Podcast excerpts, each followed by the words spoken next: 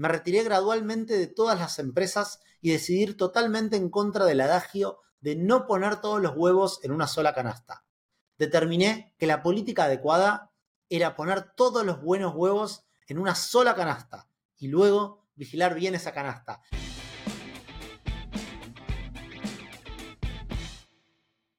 Episodio 3. El ascenso de Andrew Carnegie. Bienvenidos a Los Aventureros, el podcast donde te cuento la historia de emprendedores, de líderes que cambiaron el mundo y que también me cambiaron la forma de pensar. En el episodio anterior les conté eh, de Andrew Carnegie, un poco los inicios de Andrew, cómo llegó a, Estados Unidos, cuáles fueron sus primeros trabajos, su forma de pensar, cómo, cómo él miraba el mundo desde que era chiquitito.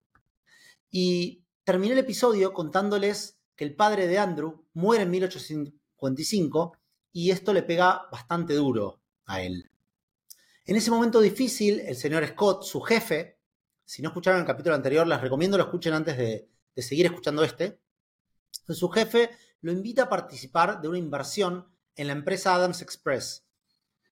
Esta fue mi primera inversión.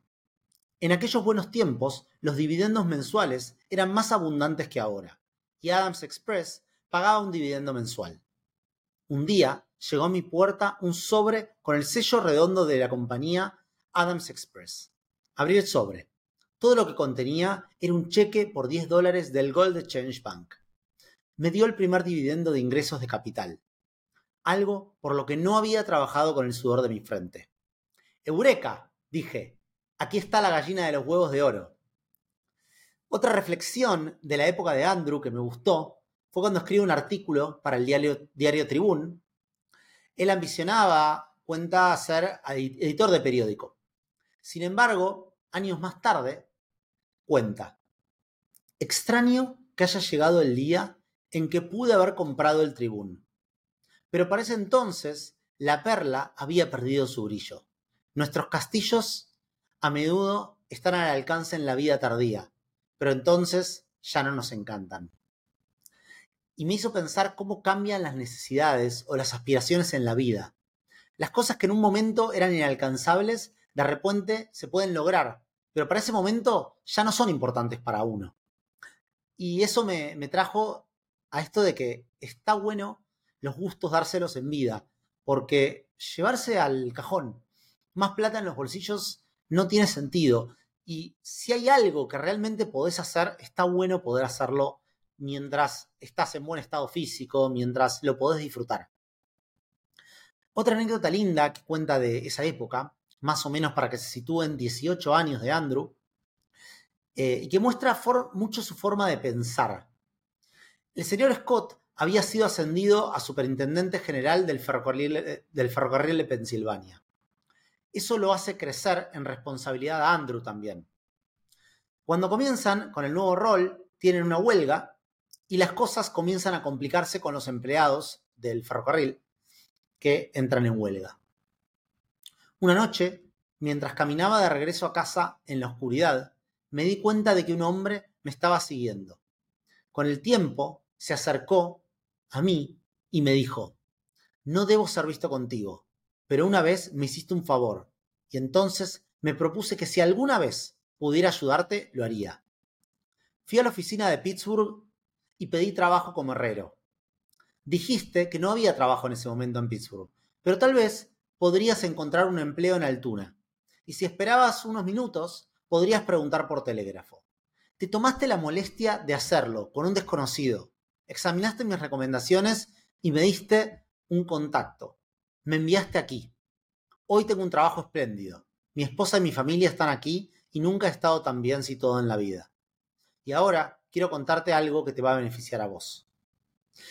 Y Andrew cuenta que tuvo muchas experiencias como esta, con la del herrero, que pequeñas atenciones o una palabra amable para personas más humildes, eh, o para cualquier persona, a menudo ninguna acción amable se pierde jamás acá un poco la, mentalidad de, Andrew, que es de ayudar a cualquier persona, no le importa si lo conoce, no lo conoce, él siempre estaba buscando cómo poder ayudar a la gente. Un día se acerca a él el señor Woodruff con la propuesta de montar una empresa que venda vagones de dormitorio. Estaban en un tren viajando hacia un lugar y se le, se le acerca a esta persona que había escuchado hablar de él. La empresa fue un éxito y empezó a cobrar dividendos también de ahí. Entonces, el joven escocés poco a poco va creciendo y toma equity de distintas empresas que le van ofreciendo en la industria. Y más adelante le terminan ofreciendo el cargo de superintendente general de los ferrocarriles de Pittsburgh. Estaba en una edad en la que pensaba que podía manejar cualquier cosa. No había nada que no intentara.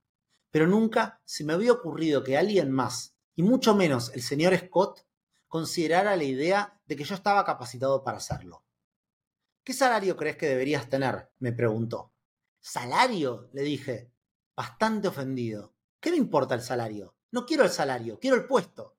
Es suficiente gloria para mí volver a la división de Pittsburgh en tu puesto anterior. Podés poner el salario que a vos te interese y no necesitas darme más de lo que estoy recibiendo ahora. Probablemente fui el superintendente más enérgico. Casi no dormía y me mantenía gracias a un sentido de la responsabilidad. Exigía de más a los hombres y no consideraba los límites de la resistencia humana. La guerra civil generó demandas tan extraordinarias en la línea de Pensilvania que finalmente me vi obligado a organizar un turno nocturno. Pero me costó obtener el consentimiento de mis superiores para confiar la dirección de la línea por la noche a un despachador de trenes. De hecho, nunca obtuve su autoridad inequívoca para hacerlo pero lo hice por mi propia responsabilidad. De nuevo, la forma de arriesgar de Andrew, que se acuerda en el episodio anterior, que se había arriesgado varias veces sin tener autorización para hacer cosas con tal de resolver el problema. Y Andrew hacía las cosas que él creía que hacían falta para, resolver.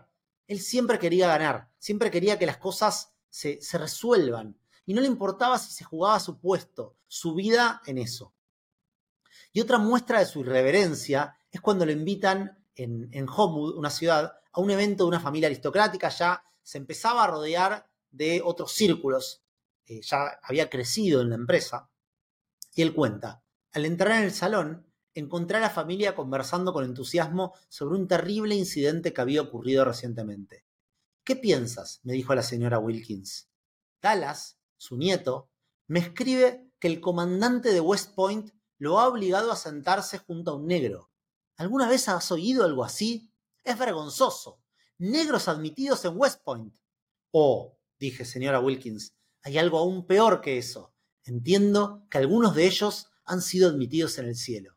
Y esto me, hizo reír bastante, esta anécdota, porque recuerden, Andrew venía de una familia súper republicana, súper anti-aristocracia, anti-monarquía, que creía en la igualdad de todos los hombres. Entonces, cuando se topa con, gente que era muy pro sur de los Estados Unidos, recuerden la guerra civil, estaba el norte, el sur, y, en el sur eran pro esclavitud, y Andrew era totalmente opuesto a esta idea de esclavitud. Él creía en la libertad de los hombres, para él no había diferencia entre un rico, un pobre, un blanco, un negro, para él eran todos humanos. Entonces, en 1861 estalla la guerra civil, se va a Washington como asistente a cargo de los ferrocarriles militares y las telecomunicaciones del gobierno. No había mucha gente con el conocimiento y la capacidad de Andrew, que en ese momento era súper joven, creo que no tenía más de 20 años, y queda a cargo, no, 20, 21 años, y queda a cargo de uno de los departamentos más importantes al comienzo de la guerra. Como estaba a cargo del departamento de telégrafos, así como de los ferrocarriles, esto me dio la oportunidad de ver al presidente Lincoln al señor Seward, al secretario Cameron y a otros, y en ocasiones entré en contacto personal con estos hombres, lo cual fue para mí una gran fuente de interés. El señor Lincoln ocasionalmente venía a la oficina y se sentaba en el escritorio esperando respuestas a telegramas, o quizás solo ansioso por obtener información. Es una locura. O sea, piensen, llegó de Escocia con 13 años y en tan solo 10 años estaba sentado con el futuro presidente de los Estados Unidos, con Lincoln, esa persona que, todos escuchamos alguna vez, resolviendo todas las situaciones para poder ganar la guerra civil de los Estados Unidos. Me vuelve loco la historia de este pibe. Un año después, cuando ya la guerra estaba encaminada, le dan una licencia y decide volver a visitar Escocia. Al volver, ve la construcción del primer puente de hierro y se queda maravillado. Se va a Escocia, vuelve a Estados Unidos y se queda, se vuelve loco cuando ve el primer puente de hierro que se construye. Y este puente resulta ser un éxito. Vi que ya no sería posible depender de puentes de madera para las estructuras ferroviarias permanentes. Un puente importante en el ferrocarril de Pensilvania se había quemado y el tráfico se había obstruido durante ocho días. El hierro era la solución. Y así es que decide fundar con algunos socios más, entre ellos el señor Scott, recuerden el que era su jefe, una compañía para construir puentes de hierro. Cada uno de nosotros pagó por una quinta parte de la empresa, 1.250 dólares. Mi parte la pedí prestada al banco. Recuerden, no tenía un centavo, la familia era pobre.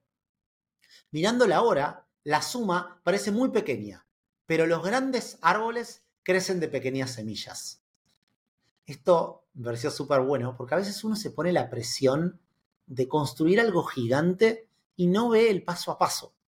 Y Andrew veía claramente el paso a paso, porque empezó muy de abajo. Entonces veía que las cosas se iban construyendo a poquito, paso a paso. Esperábamos obtener una buena suma con esta primera empresa, pero debido a la inflación de la moneda, que ocurrió antes de que se terminara el primer trabajo, nuestro margen de ganancia casi desapareció. Si este muchacho Andrew viviera en Argentina de hoy, sabría la importancia de cubrirse de la inflación, pero bueno, en esa época, eh, recién el, despertar de la moneda, no, no tenía tanta info Andrew. Tampoco existía internet, ¿no? Como para saber cómo cubrirse. Entonces empiezan a licitar por contratos grandes. En un contrato de construcción de puentes, Andrew Carnegie se enfrenta a una empresa de Chicago y al hablar con los directores de la empresa que los quería contratar, Carnegie empieza a, intentar convencerlos, porque la otra empresa usaba un tipo de hierro que, parecía que era un poco más berreta, más, eh, digamos, de peor calidad, y él empieza a dar ejemplos sobre la superioridad del hierro forjado sobre, el hierro fundido. Entonces les agarra una maqueta e intenta mostrar cómo un barco eh, se la va, o sea, si se llega a chocar contra el puente de hierro normal, que era el de la otra empresa, se iba a romper, el puente, en cambio, con el hierro forjado, que era el que él fabricaba, el barco jamás se iba a romper. Em, entonces él argumenta que este hierro forjado iba a resistir mejor y termina ganando la licitación con este argumento de la calidad. Y dice, nunca hemos construido y nunca construiremos un puente barato. Los nuestros no se caen. Y después termina reflexionando y dice que si quieres un contrato, debes estar presente cuando se otorgue. Cualquier detalle puede asegurar el premio si el licitador está presente. Y si es posible, quédate hasta que puedas llevarte el contrato firmado. En otra negociación, el comprador había dividido el trabajo en dos distintas empresas, pero Andrew era demasiado osado para dividir el trabajo con otro. Me atreví a preguntar si estaba dividiendo el trabajo porque creía que no podríamos inaugurar sus puentes a tiempo. Él admitió que sí. Le dije que no tenía por qué preocuparse por ese punto. Señor Garrett, le dije, ¿consideraría mi fianza personal como una buena garantía? Por supuesto, me dijo. Bueno, ahora, respondí, asumiré el riesgo. ¿Cuánto quiere de fianza para darme el contrato completo? Querría como 100 mil dólares de usted. Muy bien.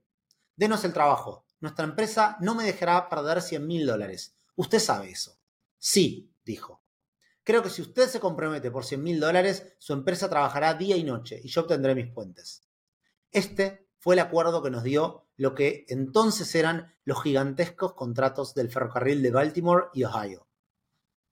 Y esto me pareció espectacular porque de nuevo muestra cuán, digamos, hasta qué punto está, está dispuesto a llegar Andrew para probar que él es el mejor, que él va a construir con la mayor calidad, que él no falla. Y se anima a tomar riesgos que muchos otros empresarios jamás se animarían solo para poder probar su punto y para poder seguir creciendo. Después de un tiempo, Garrett, que los había contratado, les quiere salir a competir, en el mercado de ferrocarriles eh, y también en el mercado de los rieles de acero. Mr. Carnegie, ahora puedo empezar a apreciar la magnitud de nuestro vasto sistema y entender por qué es necesario que hagamos todo por nosotros mismos, incluso nuestros, nuestros rieles de acero. No podemos depender de empresas privadas para suministrarnos ninguno de los principales artículos que consumimos. Seremos autosuficientes. Bueno, dije, señor Garrett, procedan, pero su vasto sistema no me abruma. Leí su último informe anual y vi que el año pasado recaudó 14 millones de dólares por transportar mercancías de otros. Las empresas que yo controlo vendieron por un valor mucho mayor que eso. Realmente, usted es una empresa muy pequeña en comparación con Carnegie Brothers and Company. No volvimos a saber nada de la compañía del ferrocarril de Baltimore, Ohio, entrando en competencia con nosotros. Y desde ahí seguí siendo amigo del señor Garrett. La osadía que tiene Andrew para enfrentarse a cualquiera y para probar su punto. Tres cosas que me gustaron de las negociaciones de Andrew son la persuasión que usa. Está siempre presente en las negociaciones y siempre sabe persuadir a los tomadores de decisión. Se enfoca siempre en la calidad de su producto y trata de mostrar por qué, digamos, siempre hay que contratar la mayor calidad y, que la negociación no va por reducir los costos, porque un puente mal construido, un riel mal construido, costaba muchos más millones que bajar un poco el costo de la construcción. Y el otro punto, esto de la garantía personal, asumir estos riesgos que ningún otro empresario se animaría a asumir. Finalmente, con tanto trabajo en sus empresas personales, él termina renunciando a la compañía de ferrocarriles porque se da cuenta que para ganar dinero necesitaba seguir fundando empresas. Estaba decidido a hacer una fortuna y no veía medios de hacerlo por ningún salario que la compañía de ferrocarriles pudiera darme. Entonces, nunca trabajé desde ese momento, nunca más por un salario. Un hombre puede ocupar un campo estrecho si está a merced del llamado de otros. Incluso si llega a ser presidente de una gran corporación, solo es dueño de sí mismo a menos que controle las acciones de la compañía. Básicamente, él muestra su convencimiento de que nunca iba a llegar a, donde él quería si seguía siendo empleado. Y a esta altura él ya tiene una tremenda empresa. En paralelo él trabajaba en la compañía de, ferrocarriles, telégrafos y además tenía sus empresas produciendo dividendos y creciendo. Ya estaba a full con su empresa de acero. Y en este momento empieza a ganar clientes más grandes, eh, viaja a Nueva York para obtener financiamiento, viaja también a otros centros como Londres y cuenta. Fui asediado con preguntas de todas partes sobre las diversas empresas ferroviarias con las que estaba relacionado. Me hicieron ofertas de capital para invertirlo yo y permitirme gestionarlo. De hecho, todo el campo especulativo se presentaba ante mí en su forma más seductora. A todas estas tentaciones le di la espalda. La oferta más notable de este tipo que recibí fue una mañana en el Hotel Windsor poco después de mudarme a Nueva York. Jay Gold, en ese momento en la cúspide de su carrera, se me acercó y me dijo que había oído hablar de mí que compraría el control de la compañía del ferrocarril de Pensilvania y me daría la mitad de todas las ganancias si aceptaba dedicarme a su gestión. Algún día está para hacer un capítulo de Jay Gold, que era el tipo más rico de la época. Nada influye en el largo plazo más que el buen juicio. Y ningún buen juicio puede permanecer en la mente de alguien cuya tranquilidad se ve, se ve perturbada por los cambiantes caprichos de la bolsa de valores. Un monte te parece una montaña y la montaña te parece un monte y sacás conclusiones a las que deberías llegar por la razón. La mente está en las cotizaciones de las acciones y no en los puntos que requieren un pensamiento sereno. La especulación es un parásito que se alimenta de valores sin crear ninguno. En medio de esto, eh, digamos, de, esta nueva etapa en su vida, en la cual claramente ven que no era muy favorable al mundo especulador de Wall Street, le llega una oferta de Mr. Pullman para fusionar la compañía de coches Cama que tenían, em, que tenía el señor Pullman y la compañía de coches Cama que había fundado Andrew, recuerdan, con este tipo que se le acercó en un ferrocarril, eh, creo que llamaba Woodrow, que tenía esta idea de crear eh, coches Cama para ferrocarriles y juntos habían invertido en una empresa que había crecido y que le dio sus primeros dividendos.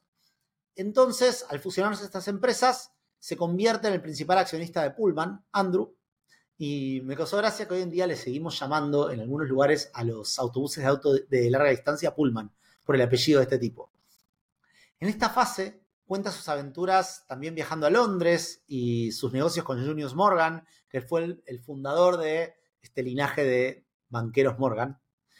Y cuenta con todos los negocios financieros que comencé a hacer con la venta de bonos junto a Junius Morgan y los dividendos de mis negocios, decidí enfocarme por completo en el negocio del hierro. Me retiré gradualmente de todas las empresas y decidí ir totalmente en contra del adagio de no poner todos los huevos en una sola canasta. Determiné que la política adecuada era poner todos los buenos huevos en una sola canasta y luego vigilar bien esa canasta. Creo que esta es una frase que, la escuché alguna vez también de, em, de Rockefeller y también la leí de que la repite, em, eh, ay, ¿cómo se llama? El, que era el socio de Warren Buffett, eh, eh, Munger, Charlie Munger, en su libro. Y, me parece que está buenísima, ¿no? Porque siempre en, el mundo financiero se dice hay que diversificar, hay que diversificar. Y Andrew dice, no, no hay que diversificar. Si sabes lo que estás haciendo, invertí todo en el mismo lugar y dedícate a cuidar muy bien tus inversiones y lo que estás haciendo. Em, después sigue y dice, los hombres que han tenido éxito son aquellos que han elegido una línea y se han mantenido a ella. Aún así, la mayoría de los hombres de negocios que he conocido invierten en acciones bancarias y en empresas desconocidas, mientras que la verdadera mina de oro yace justo en sus propias fábricas. Ha sido para mí una doctrina fundamental que puedo gestionar mi propio capital mejor que cualquier otra persona, mucho mejor que cualquier junta directiva. Las pérdidas que los hombres tienen durante su vida empresarial y que los avergüenzan seriamente rara vez ocurren en su propio negocio, sino en las empresas de las cuales el inversor no es el dueño. Mi consejo para los jóvenes sería no solo concentrar todo su tiempo y atención en el único negocio en el que se involucren en la vida, sino también poner cada dólar de capital en él. Pero si no tenés un negocio en el que crecer, podés invertir en acciones de alta calidad que produzcan dividendos. En 1873 estalla un pánico en los mercados y dice, no teníamos muchas razones para estar ansiosos por nuestras deudas. No eran nuestras propias deudas las que nos preocupaban, sino las deudas de nuestros deudores. No eran nuestras cuentas por pagar, sino nuestras cuentas por cobrar las que requerían atención. Porque pronto tuvimos que empezar a saldar ambas. Era imposible pedir dinero prestado, incluso con las mejores garantías. En un periodo crítico como este, había un pensamiento predominante en mí, reunir más capital y mantenerlo en nuestro negocio para que pase lo que pase, no tengamos que soportar noches y días de ansiedad. Sin embargo, cuando ve que estaban financieramente sólidos, Andrew se tranquiliza. Ellos eran extremadamente austeros, eh, cualidad que hoy en día sigue siendo clave como dueño de cualquier negocio. Ninguno había vivido de manera extravagante. Nuestra forma de vida había sido todo lo contrario. No se había retirado dinero del negocio para construir casas costosas. El miedo que las instituciones financieras de Pittsburgh tenían con respecto a mí y nuestras empresas rápidamente dio paso a una confianza tal vez algo irracional. Nuestro crédito se volvió inquebrantable y a partir de entonces, en momentos de presión financiera, las ofertas de dinero hacia nosotros aumentaron en lugar de disminuir.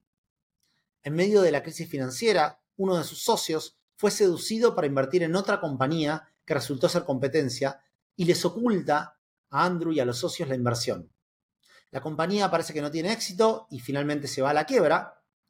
Y esto les trae bastantes problemas porque lo tienen que eliminar del directorio a este socio y afecta bastante la confianza en la propia compañía. Y ahí Andrew dice que hay una regla imperativa para los hombres de negocio que es no hay secretos entre socios. Y algo que me encanta de leer su biografía es que es un libro de management condensado por sus historias de vida. Cuenta en un momento que habían diferencias entre dos personas en su equipo. Bajo ninguna circunstancia, dos hombres podrían estar en la misma empresa con igual autoridad. Un ejército con dos comandantes en jefe, un barco con dos capitanes, no podrían tener un destino más desastroso que una empresa manufacturera con dos hombres al mando en el mismo terreno, aunque en dos departamentos diferentes. Y esto me pareció espectacular porque una de las cosas que, yo siempre hablo con, empresas es una herramienta que se llama Accountability Chart, que es la herramienta que usás para definir quién es responsable por qué en una organización. Y cada persona tiene que ser responsable por una misión y muchas veces cuando las empresas definen objetivos, definen un objetivo que comparten dos personas y esto suele ser un problema o, no terminan de definir quién va a ser el responsable final. Con, la mentalidad de Andrew, cada persona era responsable por una misión. El año 1886 lo golpea fuerte. Mi vida como un joven feliz y descuidado, con todas las necesidades atendidas, había terminado. Me quedé solo en el mundo. Mi madre y mi hermano fallecieron en noviembre, a pocos días el uno del otro, mientras yo yacía en la cama bajo un severo ataque de fiebre tifoidea, incapaz de moverme y tal vez, afortunadamente, incapaz de sentir todo el peso de la catástrofe, estando yo mismo cara a cara con la muerte. Me recuperé lentamente y el futuro comenzó a ocupar mis pensamientos. Solo había un rayo de esperanza y consuelo en él. Así que comencé a ver a Miss Whitfield, una mujer a quien conocía desde hace años, y finalmente nos casamos en 1987. Mi vida ha sido tan feliz a su lado que no puedo imaginarme vivir sin ella. Es incapaz de actuar o hablar de manera grosera. Todo está en perfecto buen orden. Aún así, nunca baja el estándar. Y de esta parte del libro me puse a repasar qué lecciones, digamos, puedo aprender de esta fase de su vida. Y una de las cosas que cuenta que Andrew aprendió es la necesidad de poseer materias primas y terminar el producto completo listo para su uso. Y por eso Andrew empieza a comprar minas para poder hacerse del, digamos, del metal para después poder fabricar los rieles. Otra de las cosas que él aprende es la ventaja del emprendimiento versus la corporación. Y en la negociación de la compra de una de las minas para proveer la producción de, de rieles, cuenta, aquí radica la gran ventaja de un emprendimiento en comparación con una corporación. El presidente de una corporación habría tenido que consultar una junta directiva y esperar varias semanas y quizá meses para obtener la decisión. Para ese momento, la vina probablemente hubiese sido vendida a otro.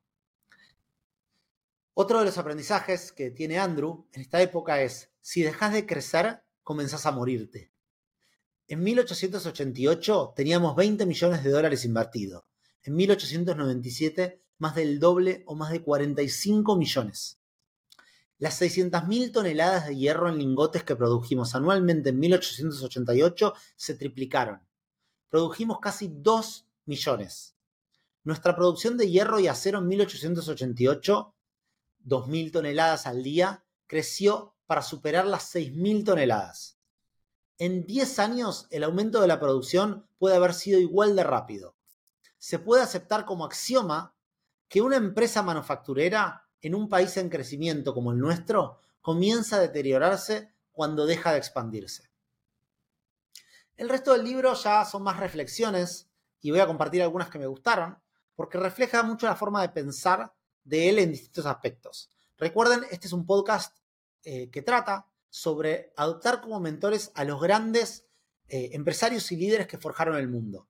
Y sus elecciones, sus lecciones para mí valen oro. Una que tiene sobre la competencia de los mercados. Una gran ventaja que tendrá América al competir en los mercados mundiales es que sus fabricantes tendrán el mejor mercado interno y el excedente de productos puede exportarse. La nación que tiene el mejor mercado interno, especialmente si los productos están estandarizados como los nuestros, puede superar rápidamente al productor extranjero. Recuerden que Estados Unidos en este momento no era una potencia, era un país chiquito, recién naciente y en este momento la potencia era Reino Unido y Alemania, ¿no? También. Su posición sobre las huelgas.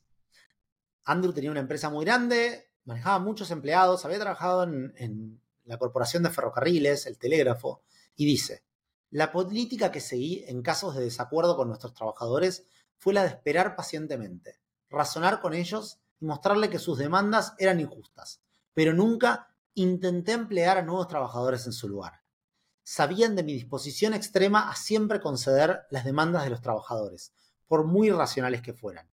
Pero mirando hacia atrás, a mi falta en este aspecto desearía que hubiera sido mayor, mucho mayor.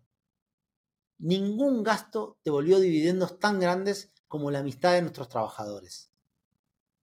También habla sobre contratar empleados.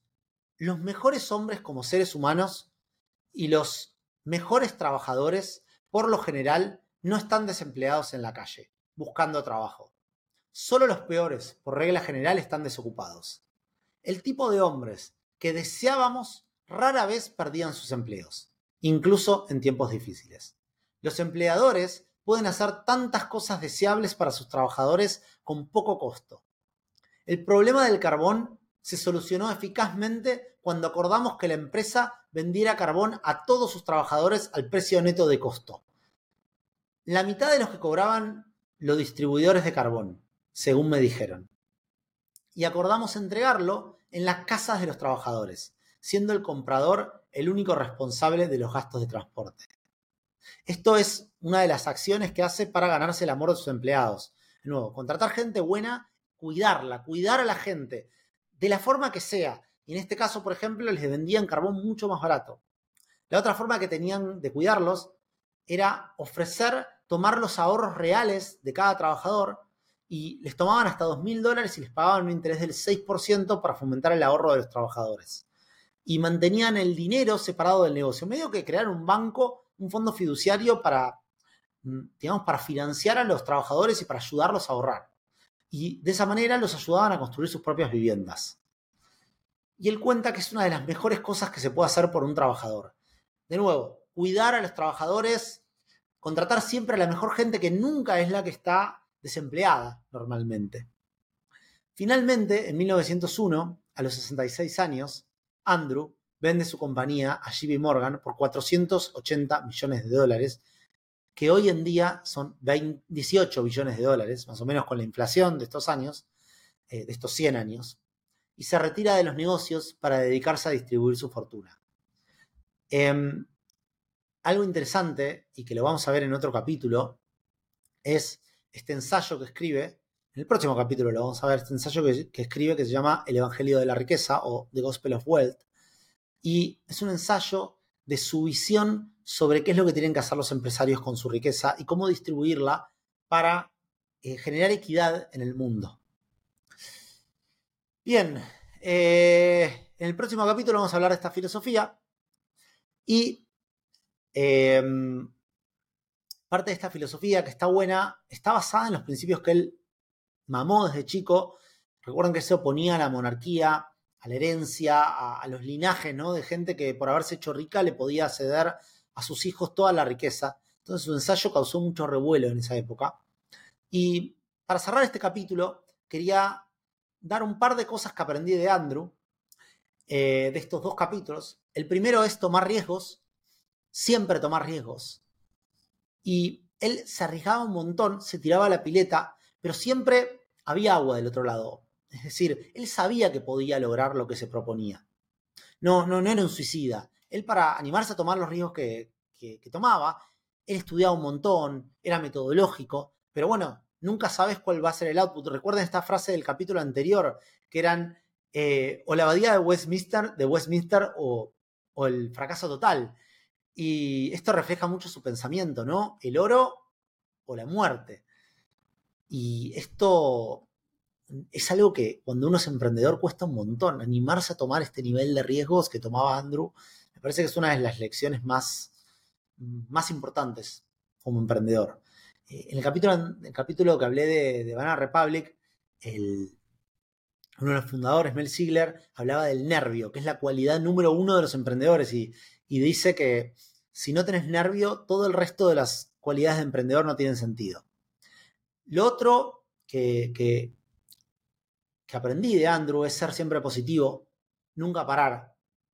La energía para trabajar, ser agradecido y ayudar a la gente, a tus empleados, a tus socios y principalmente nunca rendirte. Este espíritu escocés que él habla durante, durante su libro de, de siempre para adelante, de se muere su papá, se muere su familia y él sigue para adelante. Recuerdo esta frase como terminé el capítulo anterior diciendo que no tuvieron tiempo ni para velar a su padre, que tenían que seguir trabajando. y tenían que seguir eh, produciendo para poder mejorar su vida. El espíritu de lucha de Andrew es tremendo. Y nada, este es el mensaje final. Es, si tienen que aprender algo de Andrew, nunca se den por vencidos, siempre sigan para adelante. Les quiero agradecer por acompañarme en este viaje a través de la vida de Andrew Carnegie eh, y los espero en la próxima, en el próximo capítulo de Los Aventureros, donde vamos a seguir explorando historias de las personas que construyeron nuestro mundo moderno. Pueden seguirme en Twitter como arroba julián o en Instagram como arroba jvenderk. Los veo en el próximo episodio. Hasta luego.